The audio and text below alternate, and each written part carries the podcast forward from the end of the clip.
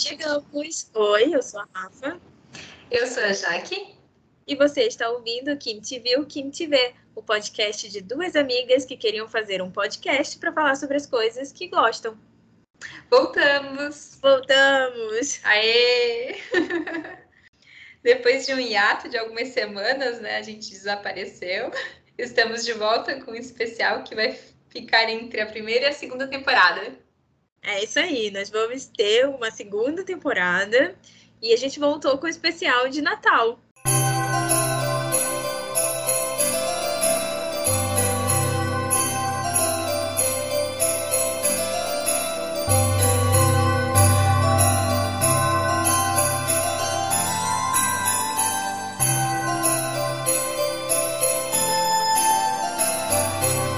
Então, é Natal, Jaque. O que você fez? Eu fiz o melhor que eu pude, você. e eu fiz o que deu, sabe? Cansada, mas sigo fazendo o que eu posso. então, para começar, vamos fazer um jogo, um mini jogo? Bora, como que é? O jogo se chama Então é Natal. E o que você faz? Opa, vamos lá. É uma espécie de isso ou aquilo, só que versão natalina. Então, a primeira pergunta é: ceia, véspera de Natal ou almoço no dia de Natal? Eu vou explicar por que, que eu fiz essa pergunta. Porque, assim, a maioria das pessoas no Brasil, elas fazem a ceia de Natal. Tem essa tradição. Só que na minha casa, isso não é uma tradição, nunca existiu. E eu não sei o que é isso.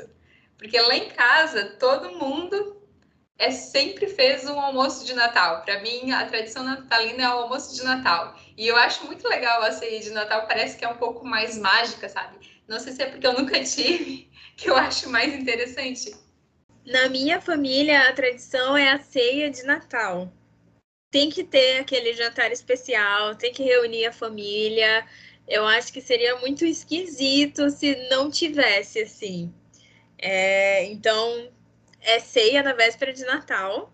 E, e tem uma diferença, assim, na verdade a gente meio que faz as duas coisas, né? Só que o foco é na ceia de Natal. E aí no almoço de Natal, a gente fica ali naquela preguiça, acorda super tarde, fica boiando pela casa o dia todo. e aí na hora do almoço só esquenta o que sobrou da ceia. Ou pode ir até, talvez, na casa de algum amigo, assim, para que chame para um churrasco, alguma coisa. Já teve natais que aconteceu isso e a gente foi, mas o foco é a ceia na véspera de Natal. É, como na minha casa, na minha família, sempre foi almoço no dia de Natal, eu sempre me perguntava o que, que as pessoas faziam no dia de Natal, já que eles já tinham feito a ceia e a reunião familiar no dia anterior, assim. Mas o que, que você faz na véspera? Tipo, o que, que você fica fazendo? Então, na minha casa nunca aconteceu nada. Não, não era tipo um dia especial, era bem morto. Por isso que eu achava muito legal ver a tradição, tipo, dos filmes ou até na casa dos outros que tinha a ceia. Porque na minha casa não tinha essa emoção. É, eu vou confessar que, assim, esse ano eu tô muito cansada. Então, todo ano fica aquela coisa de ah, onde que vai passar o Natal e onde que vai passar o Ano Novo. Geralmente a gente passa o Natal numa família e o Ano Novo na outra. Mas assim, esse ano vou passar na casa dos meus pais e vai ser muito bom passar com eles, mas assim, a minha vontade real seria ficar em casa e não fazer absolutamente nada. Não fazer ceia, não fazer nada, sabe? Só ficar em casa assistindo filme de Natal na Netflix e é isso. Uhum. Mas é como você falou, seria muito estranho fazer isso. Porque, tipo, é sem precedentes. Nunca aconteceu. seria muito esquisito. Ai, imagina. No meu caso, a gente vai passar com a família toda reunida dos dois lados. Então, no dia do Natal, né? Vai ser um almoço de Natal. E eu já tô até meio ansiosa, porque a gente tem que fazer tanta coisa para chegar nesse dia que, meu Deus do céu. É, eu tenho, isso é uma coisa que eu tenho muita vontade, assim, instituir essa tradição de no Natal reunir as duas famílias dos dois lados, assim, é, num lugar só, preferencialmente na minha casa. Aqui eu moro num apartamento muito pequeno, então é complicado de reunir muita gente e assim nunca nunca rola de virem para cá. É, já moro nesse apartamento há seis anos e nunca ninguém veio passar o Natal. Assim, ou eu vou para casa dos meus pais, ou vou para casa dos pais do meu marido, mas nunca ninguém vem para cá. Mas eu tenho vontade de de rolar isso assim, de no Natal a galera reunir toda aqui, sabe? E acabar essa história de, ai meu Deus, a gente vai passar com os pais de quem? Ai, com os meus pais. Ah, sim. com isso, sabe? Isso é um uhum. grande produtor de ansiedade. Quando é na casa dos meus pais, os meus sogros vêm também junto com a gente. Quando é na casa dos meus sogros, os meus pais também são convidados e vão também. Então a gente reveza a casa que vai fazer, né, no caso, o encontro de Natal no final do ano.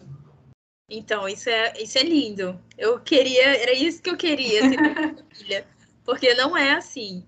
Tipo, tem a família, o meu lado da família, que são os meus pais, e tem o lado da família do meu marido, que são os pais dele. E no caso dele, ele tem é, família que ele tem tios, ele tem primos, que eu não tenho. Então, ainda tem isso, assim, quando a gente passa na família dele, é uma grande família, assim. Uhum. Quando a gente passa na família dos meus pais, são só os meus pais, porque a família mora em outro, outros estados, né? Tá todo mundo espalhado. É um sonho de Natal, assim, quem sabe um dia eu consigo realizar. Ai, é muito legal. É, é assim, é estressante demais no final do ano. Ai, eu detesto dezembro, mas quando é no dia, assim, é bem legal. Falando assim desse estresse, né? Na véspera de Natal, você passa semanas se preparando, anotando todas as receitas, decidindo os pratos que cada um vai levar, mas sempre chega na véspera tem alguma coisa que você esqueceu. Tem uhum. o creme de leite ali para comprar da receita, ou então o presente daquela tia que não ia vir agora vem. E aí fica aquele dilema: você vai no mercado lotado para comprar as coisas para ceia, o que, que você prefere, né? prefere encarar o mercado lotado para comprar as coisas para ceia ou não gosta do mercado e prefere encarar um shopping cheio para comprar aquele presente de última hora? Ah, essa pergunta é bem difícil, porque mercado no último dia antes do Natal é um pesadelo, pelo menos pelo que eu vejo aqui da, da minha casa, que a gente consegue ver o estacionamento de mercado grande é muito lotado, é muito lotado. O pessoal estaciona até fora do estacionamento assim do mercado de tanta gente que tem, então é muito cheio. Mas o shopping eu também acho que ele é cheio pra caramba, até pra achar vaga. é terrível. Porém, eu, acho que eu prefiro ir no shopping, porque daí talvez a loja esteja um pouco menos vazia do que o mercado, porque lá tem muito mais lojas, né? Então, nossa, é bem difícil. Mas são dois, cenários que eu não quero estar no final do na véspera de Natal. É, no meu caso, eu acho. Aqui na minha cidade tem supermercado 24 horas. Então dá uma aliviada, porque se você tiver disposição, inclusive, eu pretendo fazer isso esse ano, né? Porque eu não tive recesso no trabalho, eu não tive recesso na faculdade, então assim, eu não tive tempo ainda de comprar nada. Hoje já é terça-feira à noite, eu ainda não comprei nada para fazer as comidas, eu ainda tenho presente para comprar, então. Nossa! Estou assim, levemente desesperada, estou, mas vida que segue. Mas aqui tem esse alívio de ir de madrugada no mercado. Tem bem menos gente, obviamente, do que durante o dia. Apesar que dependendo do horário que você for e da época do ano, tipo Natal, você vai de madrugada no mercado, é como se você tivesse indo durante o dia, numa época normal, assim, sabe? Uhum. Mas pelo menos não é aquela loucura da véspera de Natal. E eu acho que no meu caso, eu compraria o presente de última hora no supermercado. Porque aqui a gente tem Aqui a gente tem também, tipo, os supermercados grandes, eles têm uma parte de loja que vende roupa, perfume, maquiagem, várias coisas. Então, eu aproveitaria a viagem, sabe? De preferência, levaria alguém comigo para ficar na fila, né? E aí eu faria. Não é um cenário que eu gosto também. É, em anos anteriores, eu já consegui me organizar, assim, para comprar tudo antecipadamente, sabe? Comprei todos os presentes pela internet mais de um mês antes para chegar tudo até o Natal e eu não ter que ir em loja nenhuma. É, fiz, uh, combinei com as pessoas o que, que cada um ia levar e já fiz as minhas compras de Natal. Foi lindo, foi, foi incrível, mas esse ano não rolou. Então, ai meu Deus, serei eu, quinta-feira, lá no supermercado. Ai meu Deus, mas é quinta. Amanhã já é quinta-feira, né? Socorro.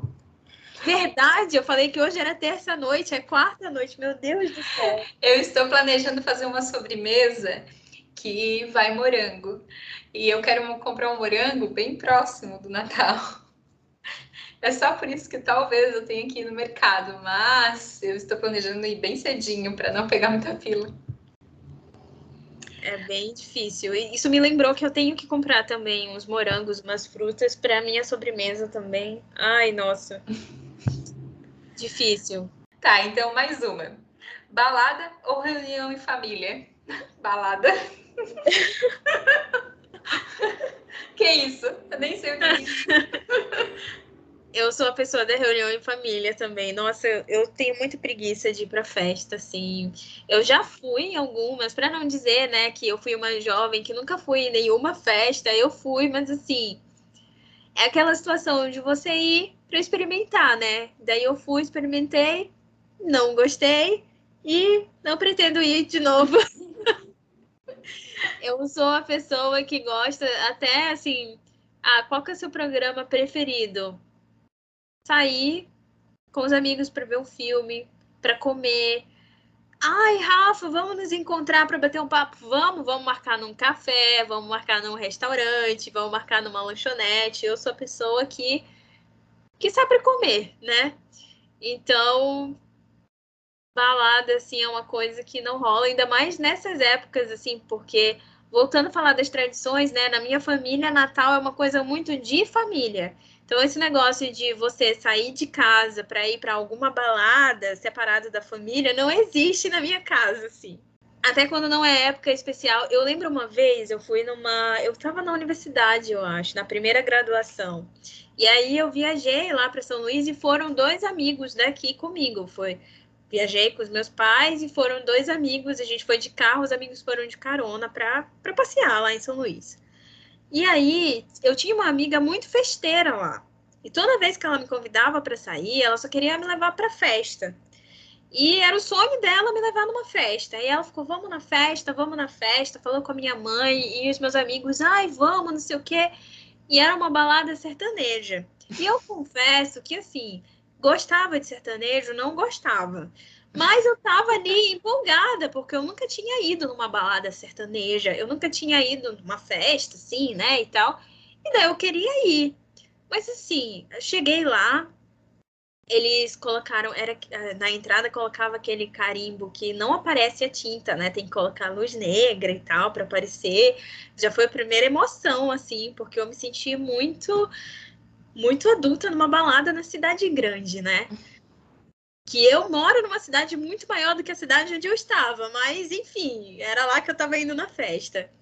Só que eu entrei, o lugar estava lotado, lotado, não tinha lugar para sentar, não tinha como você pedir alguma coisa para comer.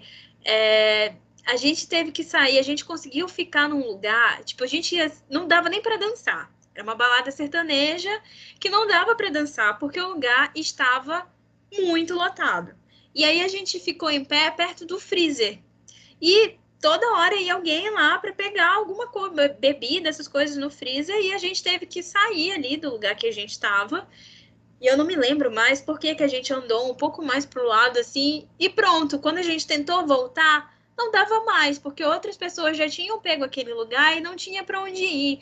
Então, assim, na prática, aquela experiência para mim foi exatamente a mesma experiência que eu tinha todo dia de manhã, quando eu ia para a universidade, num ônibus super lotado. Tipo, eu pegava, eu pegava um ônibus super, super, super lotado. Que se você, sei lá, se você tirasse o pé assim, levantasse a, o pé direito para coçar ali a perna esquerda, você não conseguia colocar o pé de volta no chão, de tão lotado que era o ônibus. E era assim que eu tava me sentindo nessa balada, entendeu? Então, eu odiei com todas as minhas forças. E aí, eu fui embora mais cedo, tipo, liguei pra minha mãe, pedi pra ela ir me buscar. E foi a última, a última festa para onde eu fui com essa amiga, porque das outras vezes, toda vez que ela me convidava, eu não ia mais, porque não tinha como ela me convencer, sabe? Não foi pra ti, então, essa experiência? Não foi, não foi ah, então, eu sempre vou pra reunião em família. Eu nem sei o que é balada. Eu não sou muito de.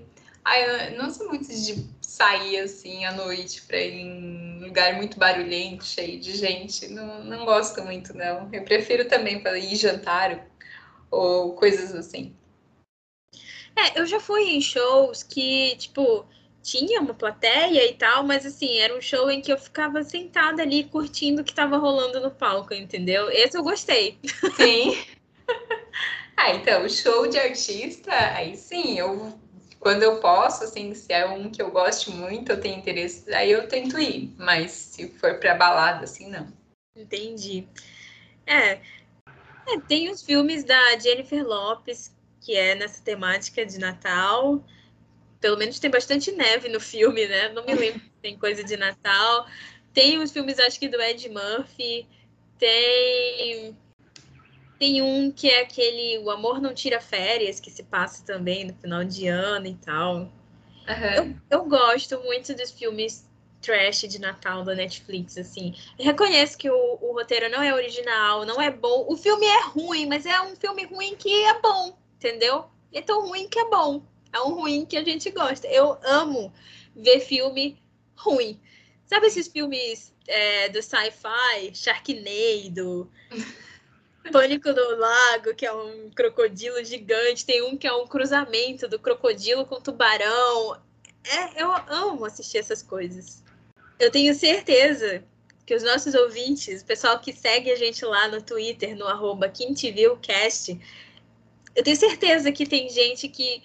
Tem gente que vai concordar comigo e tem gente que vai concordar com você. Mas você aí que está ouvindo e que concorda comigo e gosta de filme ruim, acha que é bom, Fala lá no Twitter pra gente saber, pra já que ver que eu não estou sozinha.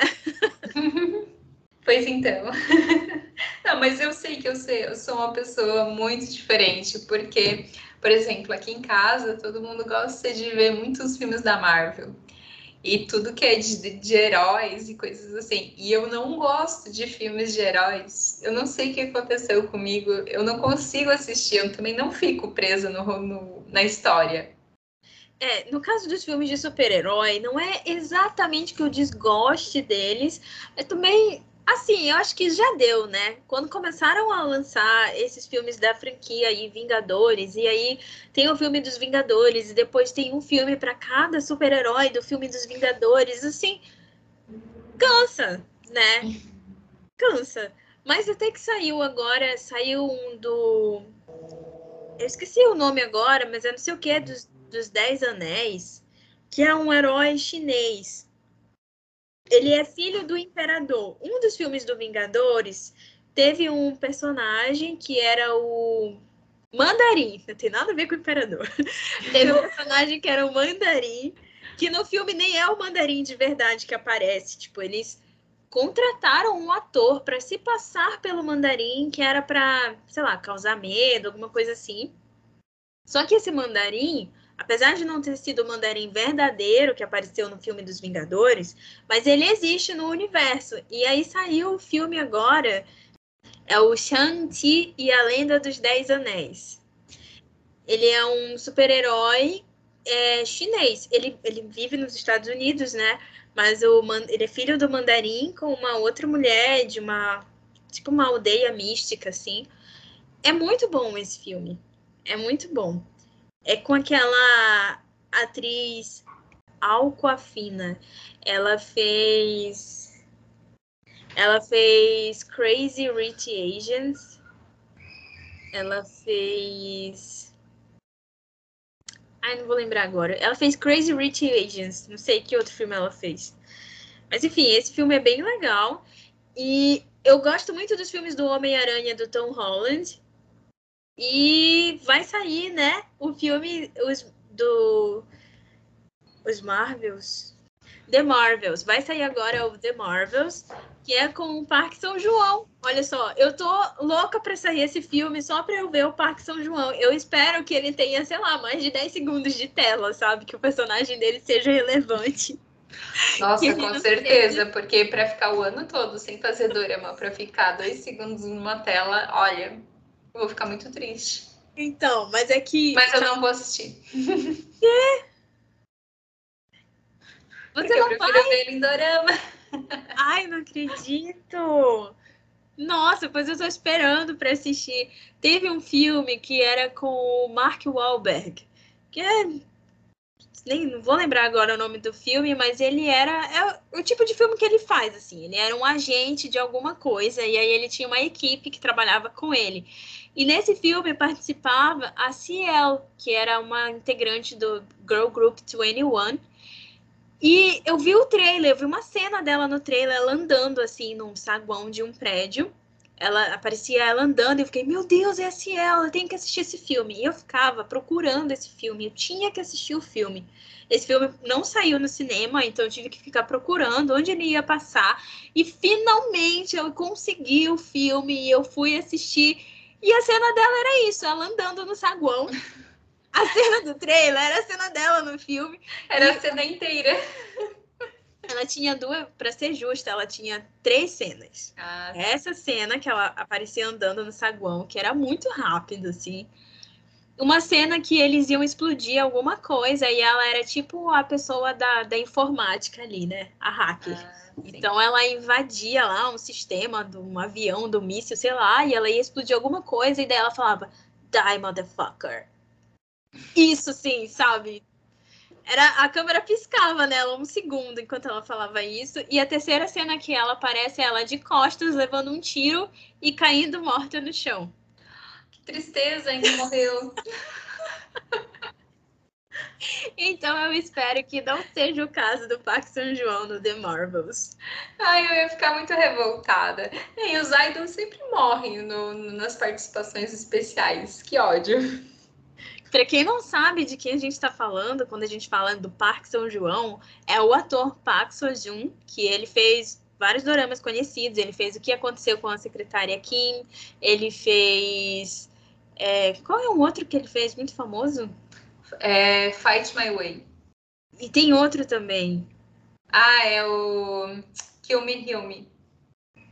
Ele fez Parasita. Ele não era um dos, dos principais em Parasita, Sabe que eu assisti Parasita e eu não me lembro do personagem Eu não dele? reconheci ele. Eu não reconheci ele. Eu assisti o filme e não reconheci ele. Quando saiu a, a notícia que ele ia fazer esse The Marvels, eu tive que... Ah, o ator de Parasita. Eu fiquei, Parasita, Park Seo-joon... Mas, mas qual era o, o, papel, do, qual era o personagem dele no Parasita? Porque eu não me lembro dele lá. E ele, ele tem um rosto que dá para reconhecer de longe, né? Tipo, é muito fácil saber que é ele.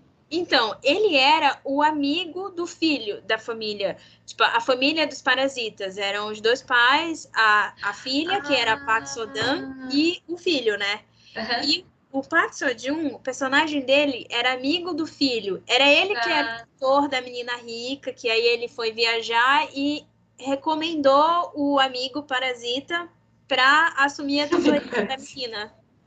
Ele que dá a pedra lá para a família, não vai um amigo na casa e dá uma pedra, é ele. Ah, ai, meu Deus do céu. mas assim, ó, eu lembro mais ou menos da história, mas eu não lembro dele na cena, sabe? que engraçado. Então, eu lembro da cena, mas eu não, eu assisti, eu não reconheci que era ele. E quando eu, quando eu assisti Parasita, eu já tinha visto outras coisas com ele. Sim, ele com fez, certeza é, o que aconteceu com a secretária Kim. Ele fez o Harang, parece que todo mundo na Drama Land faz o Harang, né? Ele fez o Harang, ele fez Kill Me, Heal Me e fez Parasita, só que não reconheci. Uhum. Agora, eu tenho uma pergunta para você, já que essa, essa vai ser a pergunta mais difícil dos isso ou aquilos. Meu Deus. De toda a podosfera. Você prefere passar um dia com o Exo ou a paz mundial? Ai, que absurdo. Quem é tem a capacidade de elaborar uma pergunta dessas? o que, que, seria passar um dia pra, com o Ex? Elabore para me venda. Você vai passar o dia todo com eles, assim. Eles vão. Você vai tomar café da manhã com eles, vai passar a manhã toda ali, vai almoçar. Eles vão ser como se eles fossem os membros da tua família no dia 25, entendeu? Sabe quando você acorda dia 20... Talvez você não saiba, né? Mas vou pintar o cenário aqui. A maioria das pessoas que fazem a ceia no dia 24 acordam no dia 25 naquela preguiça e fica a família toda jogada por ali, né? Existindo juntos, comendo o resto da ceia, etc. Você vai fazer isso com o Exo. Daí, ocasionalmente, alguém vai cantar para você, o Kyonsu vai cantar First Snow, isso. First Snow, Kyonsu vai cantar First Snow pra você. Hum. O Kai vai fazer lá uns. O Beckham vai jogar o cabelo penteado. Ele vai passar os dedos pelos cabelos. Ele vai passar os dedos pelos cabelos, assim, bem sedosos dele. Ah. Aquele cara que fez o dorama, qual, qual que é aquele? Que fez aquele dorama ruim que a gente assistiu? Ai, tadinho, não fala assim dele, não foi ruim. o Surro. O Surro vai dançar lá aquela música que ele tem a performance, que ele tira a camisa e tá tatuado. Hum. Vai ser esse dia que você vai passar com o Exo. Aí você pode escolher ter esse dia e manter o mundo como ele está atualmente, ou você pode escolher a paz mundial acabam-se os conflitos, mas também não tem exo para você. Ai, que tristeza. então, se tiver paz mundial, o mundo vai ficar tão chato, né?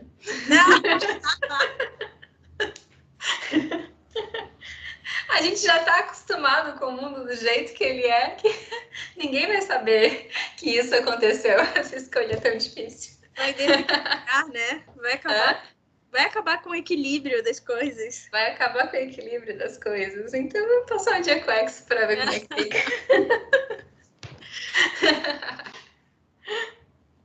é, acho que eu escolheria também. Por essa eu não esperava. O que, que você acha de a gente fazer assim uma retrospectiva? Tipo, do nosso ano, assim, o que, que a gente gostou, o que, que a gente fez. Por exemplo, qual que você achou a melhor música de 2021? A melhor música? É aquela música, assim, que você gostou, que você ficou ouvindo muitas e muitas vezes, que saiu lá na tua retrospectiva do Spotify quase explodindo. Então, deixa eu abrir aqui para ver, então. Ó, a música que eu mais escutei no Spotify esse ano foi a Memory in My Heart. Ela é uma trilha sonora de um dorama que eu assisti que é Find Me in Your Memory. Me encontre na sua memória, alguma coisa assim. Mas ela não foi a música que eu mais gostei. A música que eu mais gostei foi. Deixa eu pensar. Ai, teve bastante músicas boas esse ano. Mas eu acho que é I'm Gonna Love You, do Kyunsu, do Dio. Lindo e maravilhoso. Eu amo essa música. E tem uma outra. Ah, eu, eu escutei muito uma música da Twice, que é. Ah, I Can't Stop Me. Que ah. eu não sei se desse ano, mas eu gostei muito de escutar ela esse ano também. E tu, qual foi a música que tu mais gostou? Gostei muito da música do Shiny, aquela Don't Call Me. Ouvi ah, muitas vezes. Escutei bastante também. Mas eu acho que quando saiu a música da Riona com o Dom, acho que eu gostei mais ainda. Eu acho que é uma música muito. É uma música legal e ao mesmo tempo é uma música muito chiclete. Fica na sua cabeça, você ouve a primeira vez, você já começa a cantar. E aquelas músicas que quando você não sabe cantar ela toda, tu fica com uma parte da música na tua cabeça o tempo todo. E, e, e você ouve. E assim, na minha cabeça, eu sei cantar a música inteira, entendeu? É, é, é, é ping-pong, né? Ping-pong. Sim, essa música ela é bem chiclete. Só de falar o nome dela já começa como a cantar na minha cabeça. You, my darling, my darling. Sim, inclusive essa é uma, uma das partes favoritas da música, porque eu gosto muito, eu não vejo muito MV. Na verdade, eu nunca assisti ao MV dessa música. Eu gosto de ver as performances ao vivo, né? Uhum. As apresentações e tal. E eu vi muitas performances ao vivo para essa música. E tem uma das performances, eu não sei se ele faz em todas, mas eu só reparei em um vídeo que quando ele fala assim, é, Darling, you're my darling, ele aponta para ela, oh. tipo, tipo criança quando tá mostrando a mãe, assim, sabe? Eu achei muito fofo ele apontando para ela, porque foi uma coisa muito sei lá, muito orgânica, sabe? eu achei muito fofo. E a primeira vez que eu vi, quando saiu no YouTube, assim, que eu comecei a ver alguns trechos, eu achei muito bizarro. Achava que eu não ia gostar, porque eles têm um visual, assim, bem coringa e alerquina, né? E incomoda um pouco, acho que a gente até falou sobre isso aqui. E né, ele usava umas roupas esquisitas, assim. Eu falei, ah, não vou gostar. Mas aí eu decidi ver, não sei por que que eu decidi ver um dos vídeos lá, acho que curiosidade mesmo de ver como seria a música. E assim, foi viciante. Do primeiro que eu assisti, já comecei a ver várias, vários vídeos de performance dessa música. Tem uma que, porque sempre no final termina com a com o Dom meio que carregando a, a assim, né? Ela faz aquele aquilo de se jogar assim nos braços do, do homem, né? E aí eles fingem um beijinho e tal. Só que tem vídeo que eles beijam de verdade no final. Tem vídeo que é o Dom que se joga pra Riona segurar ele, e eles ficam rindo porque ela quase derruba ele, assim. Eles são muito fofos, eles são maravilhosos, perfeitos. e eles merecem ganhar muitos milhões com essa música. Sim. Ah, eles são muito fofos juntos. Gente, tem uma performance deles quando é, eles faziam parte do Triple H. Triple H, Triple. Triple H. É isso, né? Que ela tropeça e ele segura ela e ela fica morrendo de vergonha. E no final da performance, tipo, eles olham um pro outro e eles nem, tipo, eram assumidos ainda naquela época. E eles dão aquele olhar um pro outro, parece que cúmplice, sabe? E dá aquele sorrisinho e, tipo, ela morrendo de vergonha por ter tropeçado. Porque imagina o peso para quem se apresenta assim, certo? Eles procuram a perfeição, né? E aquela cena é muito fofa, tipo, ah, não tem como eles não serem namorados. É, eu já vi essa cena. Inclusive, tem um vídeo, tem um shorts, eu acho, do YouTube, ou é um vídeo mesmo, que o título é justamente. É, é em inglês, mas é alguma coisa assim, tipo.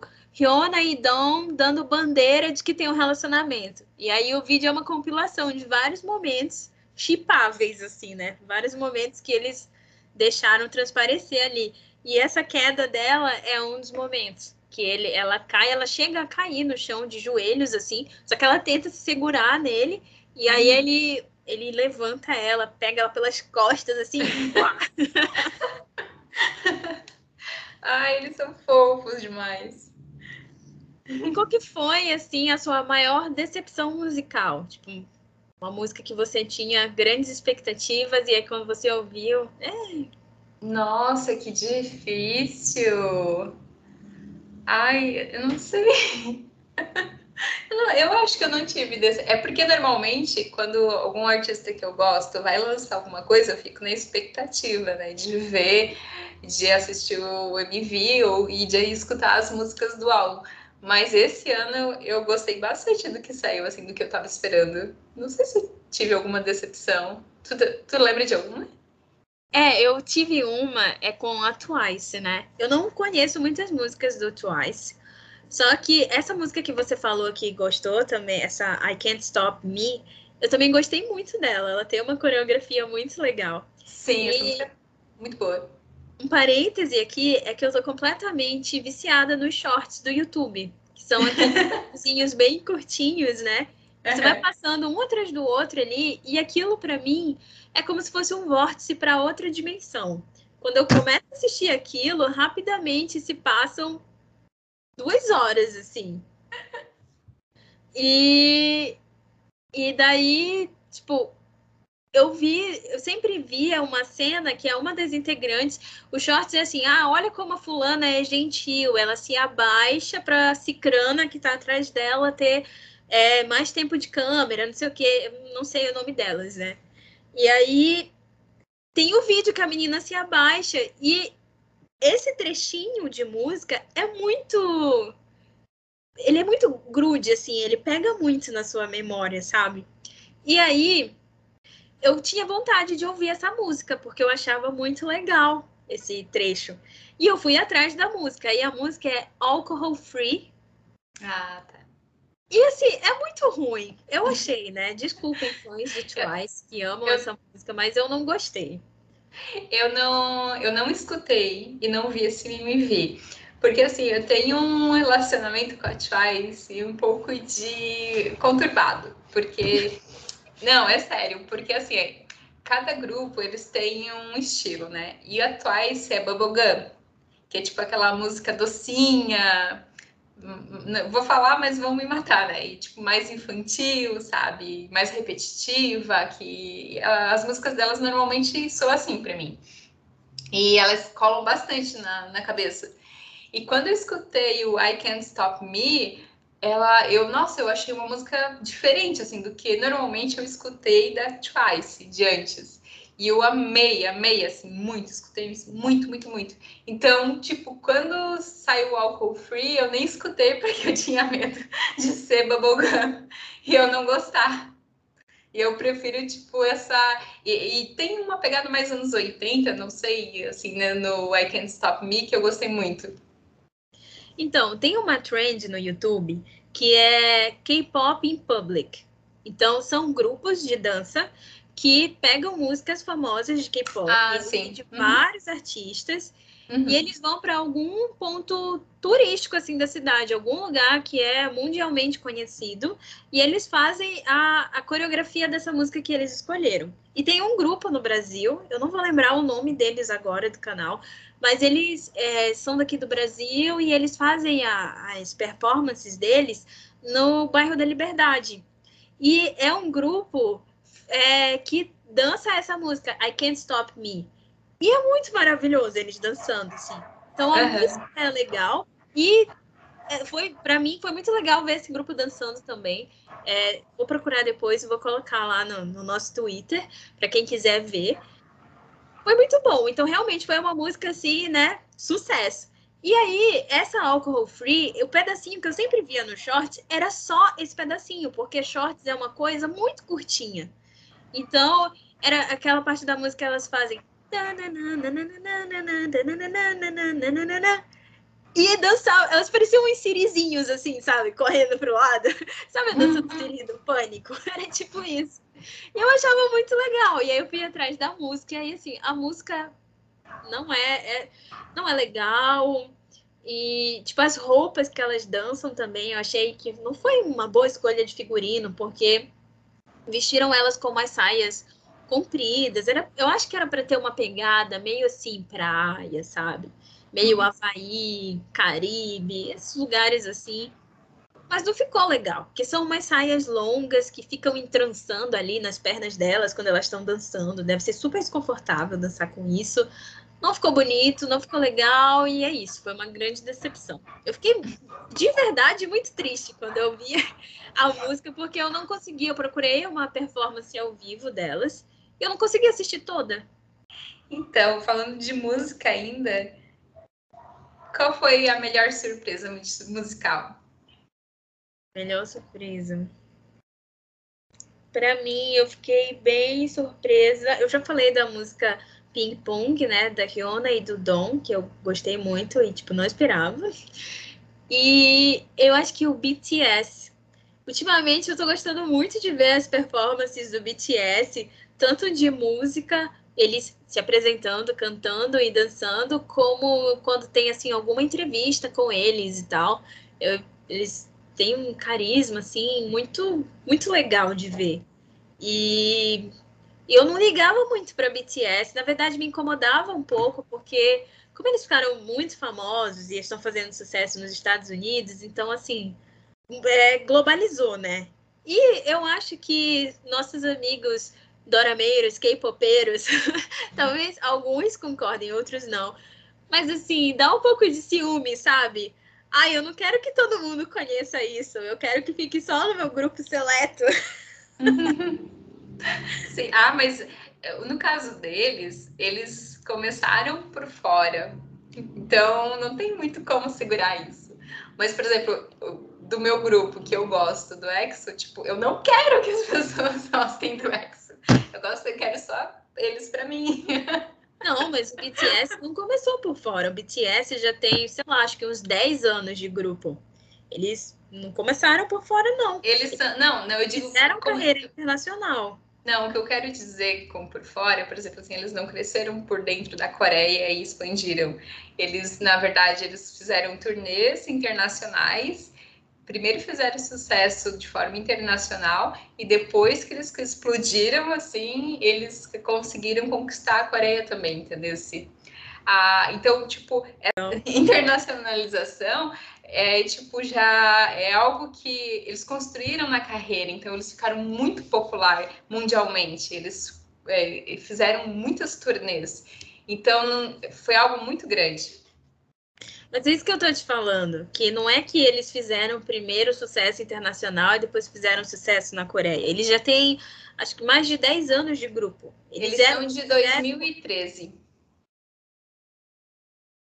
Mas eles fizeram sucesso lá primeiro. Porque tem umas performances de músicas que são assim integralmente em coreano, entendeu? Não, tem, claro, com certeza, mas eles fizer, eles têm as músicas em coreano desde o início da carreira, porém eles começaram a fazer sucesso. Tanto é que eles vieram para o Brasil, acho que umas três vezes, e eles fizeram a apresentação em tipo um lugar pequeno e foi crescendo. Toda vez que eles vinham era um lugar maior, assim. Aí, né, ó, eu não acompanho tanto que eu não acompanho que eu não sabia de nada disso, mas assim, tava começando a me dar um, um, certo ranço, assim, porque eu ia no supermercado, tava tocando BTS. Eu ia no shopping, tava tocando BTS. Eu ligava a rádio, tava tocando BTS. Eu acho que é uma tendência cada vez maior de todos os artistas coreanos que fizerem sucesso, por exemplo, Blackpink. Porque a gente tem aquele costume de escutar muito música americana. Então, tu vai no mercado, vai no, em qualquer lugar, no shopping, tá tocando música americana, no rádio tá tocando música americana, e a gente está acostumado, é, que é normal pra gente. Mas por aí que não toca de outras nacionalidades? Por exemplo, a cultura pop coreana está tão grande ou até maior do que a cultura pop americana neste momento. Então, não tem por que não tocar mais. Cada não, vez vai ficar mais conhecido. Isso. Inclusive, eu gosto, que bom, né? Que bom que uhum. eles estão conseguindo fazer a carreira internacional e uma carreira nos Estados Unidos, que é uma coisa muito desejada, porque é como se fosse o centro do pop, né?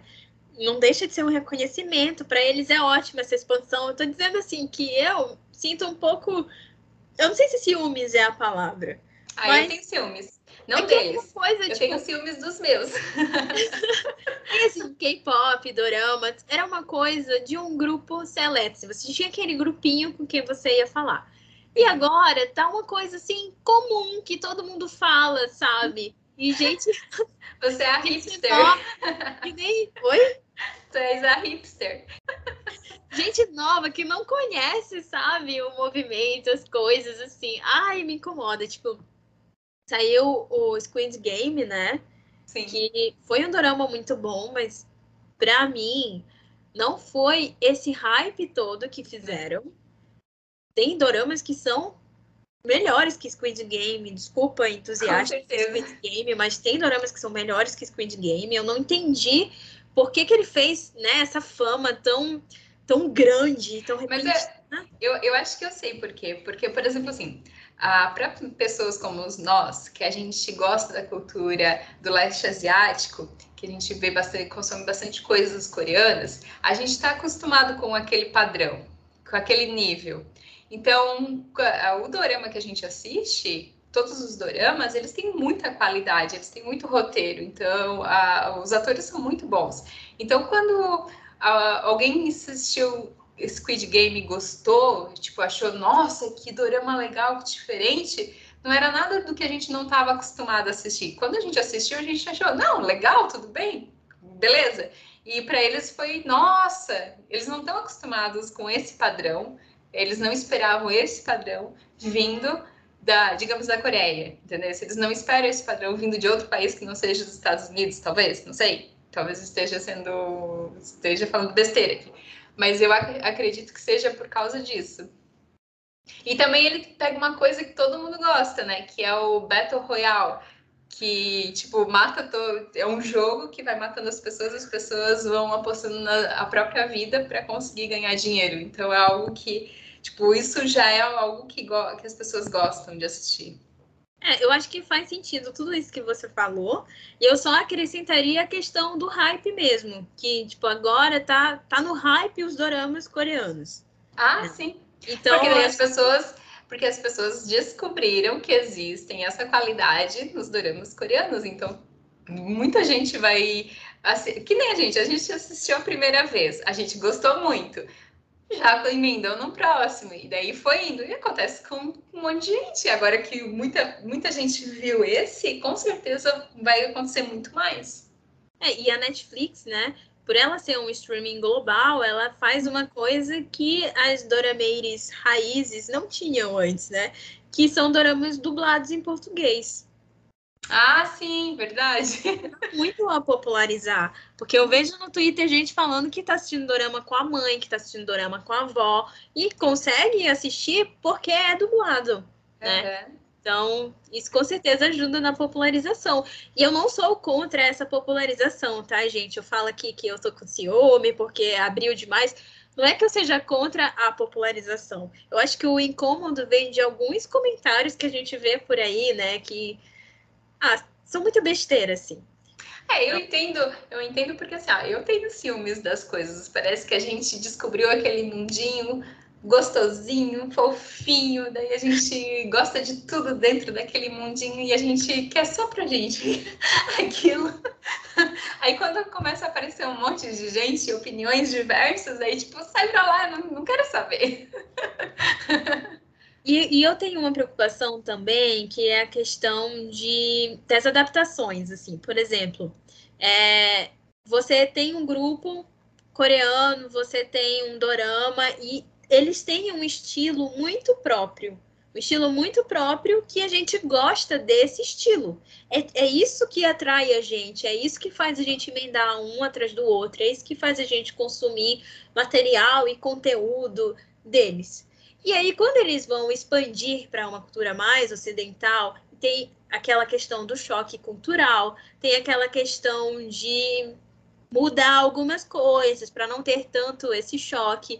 E aí você vê aquilo que você gostava mudando.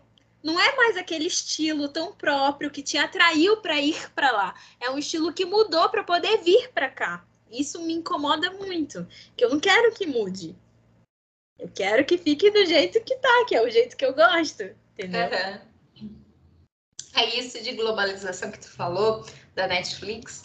É, por exemplo, quando aconteceu o hype global ali do Squid Game, a, por exemplo, agora tá saindo o dorama da Jisoo, né? Do Blackpink. Não sei, o Star Plus é da Disney? É dentro da Disney. Por exemplo, tem que comprar a Disney. Se eu não me engano, é isso. Tem que comprar a Disney e ainda pagar fora parte para acessar o Star Plus. Meu Deus do céu. Então, tu, tipo, desculpa, é uma, é uma, é, a Disney já teve essa visão de ter o dorama ripado e tudo mais. Mas é muito difícil. Olha o acesso que tem que ter. É muito mais difícil, complicado. Pelo menos para mim, eu fiquei muito triste com isso. Ah, mas tem os fansubs, né? Sim. Espero que saia. Mas aí o fansub não tem dublado, né? A pessoa vai ter que ler a legenda lá. Isso. E dependendo do fansub, a legenda é em inglês. Não tem é. legenda em português. Verdade. E aí, nessa, nessa, já que a gente fala, começou a falar de dorama, o que, que você achou que foi o melhor dorama desse ano? O dorama que você mais gostou? O dorama que eu mais gostei já tá até na ponta da língua, não preciso nem pensar, que é o Mad at Each Other. Loucos um pelo outro, que tem na Netflix. É um dorama curtinho, acho que deve ter uns, sei lá, 11 episódios, 12. E ele é curto também em duração de tempo, deve ter, sei lá, uns 50 minutos, não sei, uma hora, talvez no máximo. E ele é muito bom, assim, aquele dorama que eu comecei a assistir o primeiro episódio e eu só parei no último episódio depois de ver tudo, assim, sem um atrás do outro. E olha que tá. Hoje em dia é muito difícil um dorama me pegar assim. Maratonou. Ele é... Hã? Maratonou. Maratonei. É, é muito difícil fazer maratona hoje em dia. E eu fiz com esse, eu achei muito bom. Ele é, é, sobre duas pessoas que eles têm problemas psicológicos, cada um deles tem um problema e eles não se conhecem. E eles acabam se encontrando por um acaso e acontece um monte de coisa. E eu amo esse dorama porque o personagem masculino, tipo, ele é, diga, ele desculpa, You Are My Glory. Ele é muito bom, ele é esse esse chinês é muito legal, porque assim, ela é uma atriz muito famosa, muito muito famosa, modelo. Ela é linda, muito linda e perfeita. E ele ele trabalha na como se fosse uma NASA lá na China. Tipo, ele é engenheiro espacial, alguma coisa assim. Só que ele gosta de jogar joguinho e ela faz, ela é tipo garota propaganda da marca do joguinho, da empresa do joguinho. E alguém da, dos fãs dela descobre que ela não joga nada. Tipo, ela não. ela, a pontuação dela é muito ruim. E aí o que, que acontece? A empresa diz que no dia do lançamento ali do jogo, da, um evento que vai acontecer do jogo, que vai ter os melhores jogadores da, da do mundo, sei lá, da China, e ela vai jogar uma partida nesse dia. Então, ela, para não se humilhar e não perder a, a, a reputação. A, não a reputação, mas, por exemplo, assim, a empresa não mandar ela embora como garota de, de, uh, da marca ali, então ela começa a tentar treinar esse, jogar esse joguinho. E ela vai, só que ela é muito ruim, ela não consegue jogar. E aí ela acha online o amigo dela de infância, por qual ela era apaixonada, e ele tá jogando e ele joga muito bem. E ela, come, ela faz um, um fake e começa a jogar com ele. Só que, tipo, ela vai muito mal. E daí ela vai perder, vai. Só que ela tenta se enturmar ali com eles e tenta jogar. Aí até um ponto que ela diz assim: Ah, tu não quer me ensinar a jogar? Aí ele começa a ir na casa dela para começar a treinar ela. Daí, tipo, eles fazem um acordo e ele vira técnico dela. é muito massa. E aí ela começa, tipo, ela vai do muito ruim e vai evoluindo, assim, até chegar no ponto máximo ali do evento. E esse dorama é muito legal. Eu adorei, assim, é um muito massa. E quais foram os teus? Eu acho que eu não tive um melhor dorama. Não sei, eu acho que Hometown Tcha Tcha Tcha foi o que menos teve furos, assim. Mas eu não terminei ainda de assistir. Falta quê? Dois episódios? Ah, é verdade. então, eu não sei se nesses últimos dois episódios vai acontecer alguma coisa que eu vou dizer, ah, eu não acredito que aconteceu isso, ou então, ah, isso foi um furo muito grande. Mas eu acho que ele figura ali no, no top de todos, por enquanto, né? Eu acho que não tem como eles estragarem o dorama nos dois últimos episódios, então eu vou deixar ele como o melhor dorama. Só que eu vi muitos doramas que eu gostei muito. Só que não sei se eu tô muito exigente esse ano, muito crítica. eu achei, tipo, cada dorama, dos doramas que eu gostei, a maioria, com exceção de Home Cha, é, tinha uns furos assim que não, não dava para ignorar. Por exemplo, Devil Judge é um dorama muito bom. É, ele tem, acho que a minha personagem favorita de doramas de 2021, que foi a vilã de Devil Judge. Ela, assim, uma vilã espetacular. A mulher, ela tem pacto com o capeta, assim. Ela é muito uhum. má. Ela é muito má e ela é uma psicopata, assim. E ela foi uma vilã formidável. E ela não é a única vilã, né, da história, porque Devil Judge é uma distopia. Então tem vários vilões, inclusive o protagonista, ele fica ali. Você não consegue decidir se ele é um vilão, se ele é um anti-herói, se ele é o herói, assim, é bem. Então eu, eu gostei disso. Eu gostei do ator que faz o Devil Judge, ele é muito lindo. É o ator que faz Kill Me, Heal Me. E, tipo, eu nunca tinha visto outro dorama com ele, além de Kill Me, Kill Me, que é de não sei quantos anos atrás. Então foi uma surpresa ver ele agora mais velho e mais bonito. é. e aí tem essa, essa atriz, né, que faz a vilã, que, como eu disse, ela foi, assim, formidável. A história é legal, tem um movimento, assim, sabe? Todo episódio é aquele tam, tam, tam, sabe? Assim, acontece alguma coisa. Uma coisa que eu achei muito curiosa é que o personagem do Devil Judge mora com a sobrinha dele numa casa ali. E eu achei muito interessante que quando eles estão dentro de casa, eles usam uns figurinos assim, meio antiquados, sabe? Tipo, ele usa umas calças com a camisa com a manga enrolada e suspensório, e a menina usa uns vestidos assim super rendados, é uma coisa bem, sei lá, meio vitoriana, sabe? Então, acho que transmite um pouco a ideia de como que essa, essa casa tem um papel importante na história. Então, isso transmite a ideia de como eles estão presos àquilo, como eles estão presos ao passado deles, e eles não conseguem se libertar disso. Então, quando eles estão dentro da casa, que representa tudo isso, é como se eles estivessem atrelados Desculpa. Pode falar. Quando eles estão dentro da casa que representa tudo isso, é como se eles estivessem ali atrelados àquele passado, sabe? Ligados àquele passado, imersos naquele passado. Então, eu achei isso muito genial. Agora, o que eu não gostei é porque em alguns momentos fica difícil de você entender a reação dos personagens. Tipo, tem o Devil Judge e tem um outro juiz que é importante ali para a história, que eu não consegui entender muito bem qual era dele, sabe? Eu achei ele um personagem muito inconstante e não sei se eu que não consegui captar a mensagem, mas eu achei muito confuso assim de saber o que que ele era, o que que por que que ele fazia aquilo, de que lado ele estava, não não gostei muito disso. Para mim não fez muito sentido. Então, essa é a crítica que eu tenho. A trilha sonora também eu achei maravilhosa. Ah. Tem várias músicas em inglês, não são muitas músicas em coreano, mas é o tipo de música que eu gosto, assim, então eu gostei muito da trilha sonora. É, a gente assistiu juntas também, então a gente não terminou, mas Taxi Driver. Taxi Driver eu gostei bastante, achei muito bom. Tu não gostasse? Não, não, não que tu não gostasse a pergunta, mas tipo, tu não achou muito bom? Então, eu acho que eu tive um pouco de dificuldade de me engajar no dorama, sabe? É. Eu gostei que cada episódio é meio que uma história diferente ali, eu gostei disso. E eu tenho algumas histórias que eu gostei bastante, tipo a história que se passa na escola, para mim foi muito boa.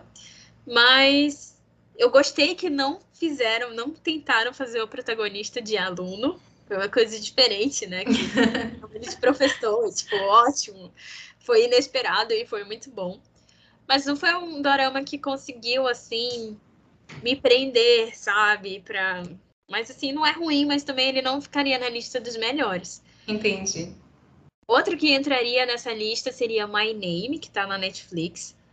Eu achei um dorama muito bom, mas aí quando chegou ali nos dois últimos episódios, que eles começaram a mostrar mais do passado dela para poder amarrar com todas as coisas que estavam acontecendo no presente, eu achei muito ruim. Foi muito mal explicado. Tinha uns furos inexplicáveis no Sim. assim. Umas coisas absurdas que. Eu, eu, não sei o que aconteceu ali. A impressão que eu tive era que eles mudaram, assim. Estavam seguindo uma linha, e aí lá pelo quarto episódio, que são seis, né? Oito Sejam seis. São seis ou oito, mas tipo assim, no antepenúltimo episódio, o diretor chegou lá e falou: Então, galera, é o seguinte, a gente ia fazer assim, mas agora a gente vai fazer assado. Parece que ele fez isso. Sim, também tive, essa, eu também tive essa impressão. Sim. Tem umas cenas maravilhosas de ação. Aquela cena, ela malhando em casa, naquela barra. Gente, o que, que, é aquilo? Uhum. Eu, eu, quero aprender a fazer aquilo. é impossível, eu nunca vou conseguir, mas assim, foi ótimo, incrível. E as cenas dela lutando, né? Tipo, ela chega lá na boate, ela sai lutando num corredor, assim. Uau! Mas o, o, o enredo, assim, já nos últimos episódios, a parte de amarrar tudo foi muito ruim. Ah, mas uh, eu quero fazer duas observações. Não, uma em relação ao Hometown Tchá Tchá Tchá, porque quando a gente estava gravando, a gente gravou os primeiros episódios, a gente falou bastante desse dorama, a gente até fez um episódio especial sobre ele, e depois a gente não sumiu e a gente não concluiu o dorama, e aconteceu um monte de coisa é, nesse meio tempo. Até o ator foi cancelado, descancelado, eu não sei nem qual, em que momento ele está agora, se ele está, em qual ponto ele está.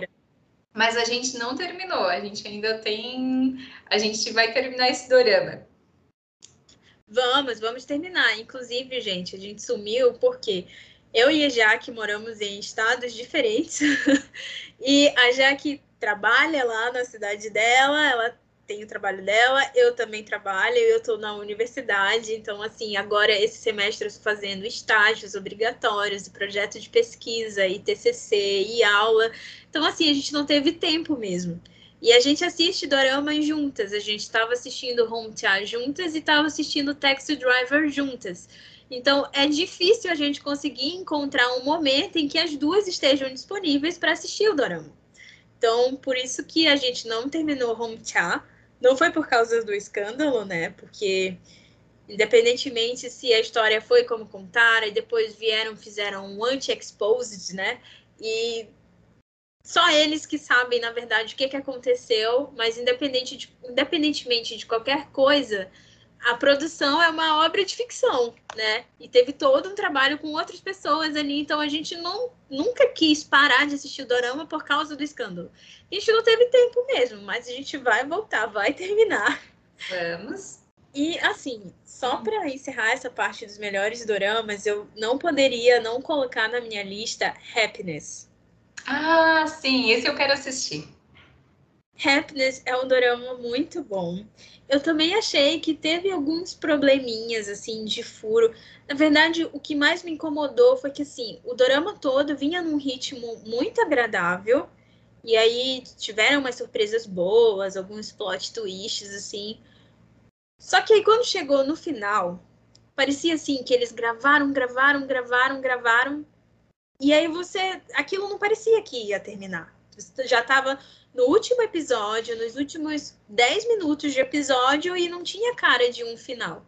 E aí, de repente, fica escura a tela, e quando volta, já é tipo, depois que tudo passou, entendeu? então, mas você fica meio assim, tá, mas ele mostrou o final desses cinco personagens aqui, mas e os outros personagens? Porque eles estavam no prédio, e aí, o que, que aconteceu com eles? Ah, mas tá, mas esse cara, ele ficou bom assim do nada, porque a última cena ele tava morrendo, estrebuchando no chão. Como é que agora tá tudo bem? Sabe? Foram assim umas, umas coisas assim que eu acho que precisava ter ali uns 15 minutinhos a mais de dorama, sabe? para poderem mostrar o finalzinho. A Jack sabe que eu tenho um problema com finais, né? Sim. acho que eu podia ter mostrado direitinho, mas assim, Happiness é um dorama muito bom. E ele tem um ator que eu gosto muito, que é o Park Hyun-sik, que foi pro exército e já saiu já faz mais de ano e nunca aparecia num dorama. Finalmente ele voltou. Happiness foi o comeback dele. E o personagem dele, gente, é a coisa mais fofa e desejável e inexistente do mundo, entenderam? Então, assim, vocês vão gostar desse dorama. É, eu vou falar uma coisa aqui que não é spoiler, eu acho, porque todo mundo falou isso em todas as páginas, que é happiness não tem felicidade, né? O nome do dorama é happiness, mas assim, é uma tragédia atrás da outra. Mas é muito bom, vale muito. Não me dê spoiler. Assistam, é muito bom. E assim, o personagem do Park Hyun-sik vale muito, vale muito a pena. Ele é maravilhoso. Ai, eu já fiz duas menções honrosas, mas lembrei de mais uma. esse, esse ano teve muito dorama bom. É Doom at Your Service. É muito bom! Ele tem a melhor trilha sonora, na minha opinião, desse ano, com certeza. As músicas vão ser. Tipo, elas não saem da minha playlist. Eu amo todas elas. E esse dorama é muito maravilhoso. Os dois personagens principais são muito bons. Normalmente eu pego o bode dos personagens principais, se forem muito chatinhos, assim. E esse dorama era aquele que eu não queria ver os personagens secundários, eu queria ver só os principais de tão legais que eles eram, assim. Eu amei. É, esse é um drama que eu não tô com vontade de assistir. É, eu gostei muito daquela atriz quando ela fez Strong Woman do Bong Soon que inclusive é com o Park Hyun-sik. Eu achei eles assim um casal incrível e aí teve toda aquela história, né, por trás dos bastidores que ele deu em uma entrevista dizendo que tinha se apaixonado de verdade por ela e tal. E aí as interações deles nos eventos de promoção do dorama eram muito fofas e muito chipáveis assim. Eu chipei muito eles na época. E eu gostei muito dela naquele dorama. Só que depois, os outros doramas que eu fui assistindo dela, que ele estava no exército, ele não estava fazendo nada, né? Mas aí os outros doramas que eu fui assistindo dela, eu não gostei tanto. E eu acho que não é um problema da atriz. Eu não sei, tem alguns.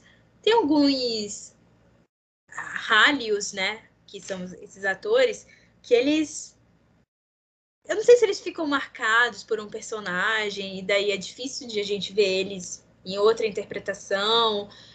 Não sei se as produções que eles escolhem, que não são talvez tão boas, mas enfim, não gostei muito. E Doom at Your Service foi um dorama tão ripado. E eu não gosto quando tem muita repercussão, muita coisa, e só falam daquilo o tempo todo. Se eu assistir durante o hype, beleza. Mas se eu não assistir durante o hype, se eu for para assistir depois, aí eu não tenho interesse, porque eu já já me saturei de ouvir falar daquilo, entendeu? Sim. É tipo Snowdrop, eu não tô com vontade de assistir Snowdrop por causa disso, mas eu quero muito ver a Jisoo atuando. E eu quero muito ver o John Hain. Quem que não quer ver o John Hain? Mas assim, para mim já tá chato, entendeu? Já tô falando desse dorama faz dois anos, é polêmica atrás de polêmica, e para mim já deu dele, mas vamos ver se, se eu consigo assistir. Então, eu, eu gostei muito de Do Your Service e eu acho que tu tá se perdendo. não, não, na verdade, assim, eu, eu não sei se é pro teu perfil, porque eu sei que tu não gosta de coisas muito melancólicas. E, então, ele é um dorama melancólico, queira ou não. E é um tipo de dorama que acerta certinho em mim, assim. Tem melancolia, eu tenho quase certeza que eu vou gostar. E eu acho que é isso que me faz gostar tanto dele, assim. É, talvez. Vamos ver, né? Quem sabe? Ó, esse ano eu assisti um dorama que você me recomendava há muito tempo. Acho que você me recomenda esse dorama desde quando você começou a assistir dorama, que é My Love from the Stars. Ah, sim. Finalmente, é. esse ano eu assisti. Ah, mas esse é o meu dorama favorito. Esse era o único que tu tinha obrigação de assistir. Eu vou te dizer que eu não gostei do final, tá? Ah, mas o final eu já esperava que tu não gostasse. mas eu não ia te estragar a trajetória, porque a jornada para mim importa muito mais do que o final. É, mas assim, é que para mim, se você tem uma jornada linda e trabalhosa, é ruim se o, o destino é, um, é, ruim, entendeu? Tipo, depois de tudo aquilo que você passou, você chega naquele lugar. ah, mas não foi ele. Se tu falar dessa forma, parece que foi uma tragédia o final, mas não foi uma tragédia, foi um final decente. Poderia ser melhor, Olha. poderia ser melhor, porém não é um dos piores finais no mundo. Não, mas eu vou te dizer uma coisa, que aquele dorama Pousando no Amor, como é que é o título em inglês? Crash Landing Crash on You. Que é um título muito melhor do que Pousando no Amor. mas enfim, o final é um pouco parecido, assim. Mas eu gostei muito do, do Pousando no Amor, mesmo com aquele final. Achei que foi um final muito adequado para a história toda. Fechou a história, né? Talvez, eu não sei se porque do jeito que a história foi sendo construída, eu esperava uma coisa muito pior, então eu fiquei satisfeita com o que eu tive, que foi aquele final. Mas assim, é parecido, mas aquele foi bom. E My Love from the Stars, não, não gostei muito, não. Mas é porque tu assistiu uma vez. Se tu assistir mais de uma vez, tu vai entender o final um pouco diferente. Eu lembro que quando assisti a primeira vez, eu amei todo o dorama, ele é perfeito, ele é muito engraçado, tipo, as cenas. É, é, os dois atores principais ali, eles Ai, eu amo a picuinha entre eles, assim, é, ela bêbada, tipo, dando o sapato dela para ele, assim, tipo, eu te dou meu sapato. Foi o maior ato de amor que eu já vi. eu achei muito massa. Mas é, no final, na, da, se tu assiste mais vezes, tu entende de uma forma diferente porque que é daquele jeito. Tá. Agora, outra crítica para My Love from the Stars é que, assim, era um drama que poderia ter 16 episódios. Ah, sim. Chegou no 16 e não foi o final do dorama. Tinha outro episódio e falei assim: que não? Era pra você ter acabado ali. não precisava dos outros. Mas é, eu acho que é num dos depois que tem a cena da pedreira que ela tá gritando: Domingo Xi, Domingo Xi. Ah, só por essa pérola já vale. eu sabia que ele tava escondido ali em algum lugar. A cara é dele. Bom a cara dele é muito boa. Tipo, ai, que raiva. Ai, que Ela me chamou aqui pra isso. Eu achei que tava morrendo. E nem uma prova tá morrendo, tá? É, essa cena foi muito boa, mas eles poderiam ter colocado, sei lá, no episódio 14, 15. Sim. Tava bom se fosse 16. É, e os piores? Quais foram as, as maiores decepções deste ano? Eu acho que só teve um que foi. É, é um drama da ITE. Ah, é aquela revista mensal do lar. Ah, sim. Eu tava com muita vontade de assistir esse drama. Eu não sei porquê. Eu vi ali a premissa dele, eu falei, nossa, esse drama deve ser muito bom. Não sei porquê, assim, sabe? Mas não foi essas Coca-Colas todas. E aí eu tenho uma crítica que eu acho que é uma crítica para mim que eu achei o protagonista feio. A gente tá muito mal acostumado. Sim, e, e tipo, mas não era só de ele ser feio, assim, é que eu achei ele muito velho. E também não tô, não tô sendo. É, não é preconceito com a idade, tá, gente? Mas é que o ator, o personagem, ele tinha umas umas coisas muito infantis, ele fazia umas caras e bocas, assim. E era uma coisa muito perturbadora naquele ator em particular. Tipo, ele não. Não era para ele estar tá fazendo caras e bocas daquele jeito, sabe? Ele já é um ator muito velho para interpretar aquele tipo de personagem. Então, era uma coisa que você tá ali assistindo causa um desconforto. E aí você não consegue imergir na história, sabe? tu tá ali concentrada naquilo e aí o ator faz uma cara e boca, caras e bocas assim que te dá... não foi legal. Eu não, não, não gostei desse dorama assim. O final também é outra coisa que tipo sempre tem várias situações que é aquele drama, drama, drama, aí se resolve, aí drama, drama, drama se resolve. Né? Geralmente o dorama tem um ponto ali pelo episódio 13 ou 14 que tá tudo indo bem, aí tem aquela queda, né? Drama, drama, aí sobe de novo, episódio 16 termina. Esse não, ele teve várias quedas. ele teve várias quedas e subidas, assim. E aí teve essa questão do ator, assim, não ficou legal. Acho que aquele ator poderiam ter dado um personagem mais sério para ele, teria sido muito melhor, assim. E teve mais algum além desse? Que eu me lembre. Que eu me lembre, não. Tipo, tem um dorama que eu tô assistindo que é um dorama chinês, que é aquele Sinta-se em Casa, Senhor Ling, que eu tava com muita vontade de assistir.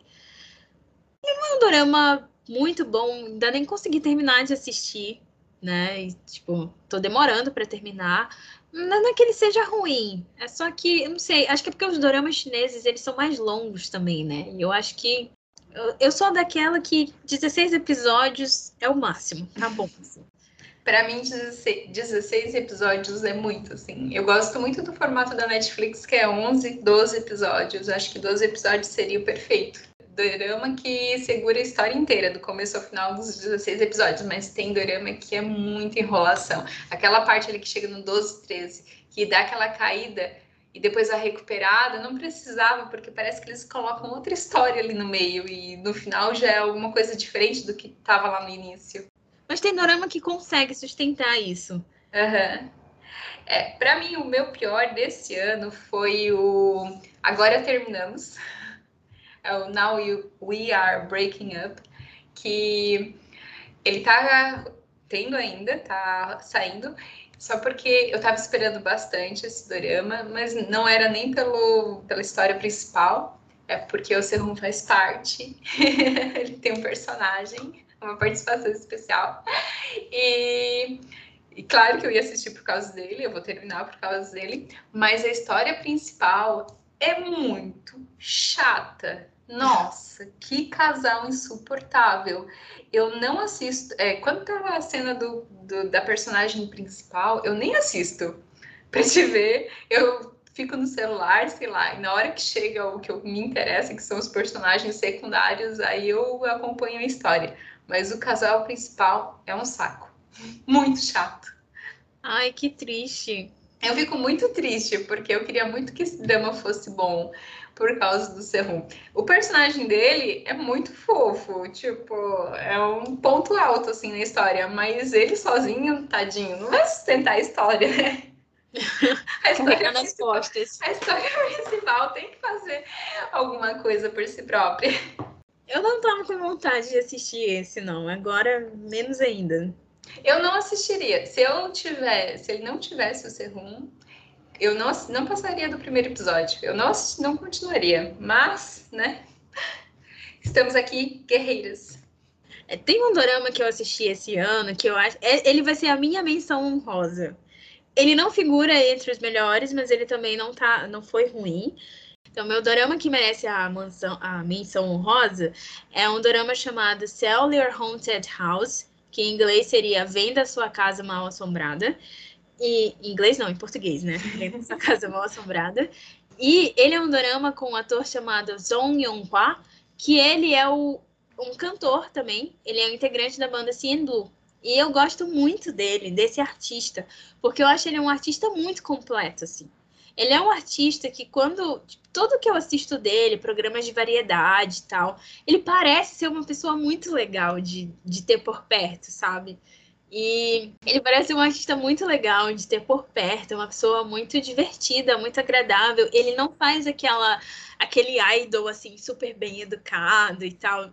Não, pelo contrário, ele parece uma pessoa muito natural, parece aquele realmente parece ser o jeito dele assim. E quando ele tá no palco, ele se transforma. Parece que tocar instrumentos é uma coisa assim tão natural quanto falar no idioma materno dele, assim.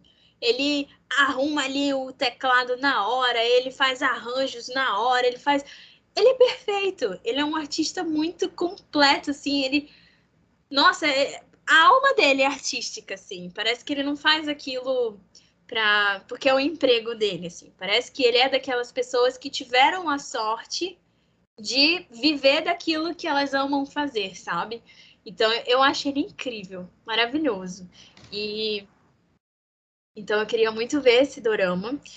No dorama não tem romance, isso geralmente é uma coisa que me faria não gostar do dorama, porque eu gosto de, do, da parte romântica, eu gosto do romance, e eu esperava, né, um casal, ele fazendo casal com alguém, mas não rolou romance. Mas assim, mesmo não tendo o romance, continuou sendo um dorama legal, assim. Eu acho que não foi um dorama que foi lá para os tops de audiência da Coreia, mas valeu a pena. Eu espero que tenha tido audiência o suficiente para ele ser é, escalado para outros doramas, né? Acredito que sim, ele já fez alguns, né? É. E, enfim, eu é, a minha menção honrosa é esse dorama. E estou esperando, se eu me honrar você, por favor, faça outro. Tomara. Tomara. Acho que então é isso, né? Seria isso, então, o nosso final de ano? Foi, acho que foi uma retrospectiva bem. Acho que abarcou bem. Ah, eu quero fazer um comentário. A parte Shinhe surpreendendo a todos. Vai casar e não somente isso, ainda vai ter um neném. Ai, ela, ela, como é que, como é que tu disse naquele episódio que ela estava se reinventando lá? Como é que ela estava se, ela tava uma pessoa totalmente diferente. É, ela tava numa nova fase. Nova fase! Foi ela que disse, não fui eu. Foi ela que disse numa entrevista que ela estava numa nova fase. Veio aí, né?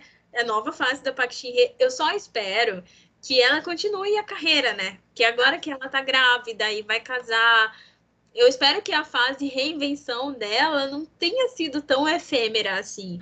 Porque realmente eu gostei muito da, do que ela fez nessa nova fase, né? Dos novos personagens dela. Seria muito triste se acabasse por aí. Então eu espero que ela seja igual aquela atriz do My Love from the Stars, que é casada e eu acho que ela tem filhos também, né? Mas ela continua atuando.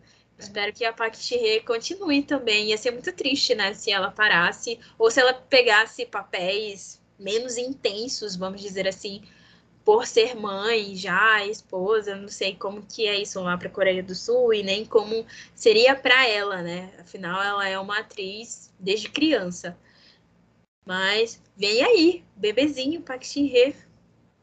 Ai, eu achei muito legal essa notícia. Aí também tem mais um. O Chen vai, vai ter o segundo filhinho. É. É o, tá nascendo os nenenzinhos do Exo. ele, vai, ele vai fazer a, ele vai fazer o novo, é o mini Exo. O Exo Baby. Exo Baby. Muito fofo. E a gente nem falou aqui do dorama do futuro marido da Park Shin-hye, né, que saiu esse ano. Sim, eu lembrei quando tava falando e depois eu esqueci que é o So I Married a Net Fan. Assim? Isso. É. Esse drama é muito legal. Foi muito bom esse ano. Gostei também, mas aí eu vou dar aqui o meu parêntese, que eu não gostei muito da, da atuação da, da personagem lá. Tipo, eu achava que era a personagem que era meio sem sal, assim. Eu achava ela muito com a energia muito baixa. Só que aí eu fui ver entrevistas da atriz, assim, e a atriz é daquele jeito. Tipo, ela é muito linda, maravilhosa, só que eu acho que ela poderia ter um pouquinho mais de, de energia, assim. Às vezes eu ficava um pouco cansada assistindo, sabe? Então acho que é a única crítica que eu tenho pro Dorama, assim. Mas ele é, é, é muito gostosinho de assistir, né? Sim. O Dorama que a gente é, é para maratonar, assim, para você começar e terminar. No nosso caso, a gente assistiu enquanto ia saindo, né? E era um pouco difícil até de esperar, assim, porque ele era muito bom. Isso, e ele é aquele clichê que a gente já espera, a gente já vai esperando um bom clichê. Isso. É. Mas nem por isso fica sem graça, assim. Não, é isso que deixa o drama melhor ainda. E tem uma cena, gente, lá pelo episódio 14, que é chocante. Que você é, o dorama é todo clichê, mas tem uma cena lá que você ah! vai ficar assistindo assim, meu Deus, o que aconteceu? É esse nível de cena. Então, lembrei. Ah, vê, que é muito bom. Então tá, a gente deseja um feliz Natal, um próspero ano novo para todo mundo. Ano que vem a gente continua com a segunda temporada. Ela vem aí, a nova fase. Vem aí, hein? Quem te viu, quem te vê, igual a Park Shin-hye, a gente vai se reinventar.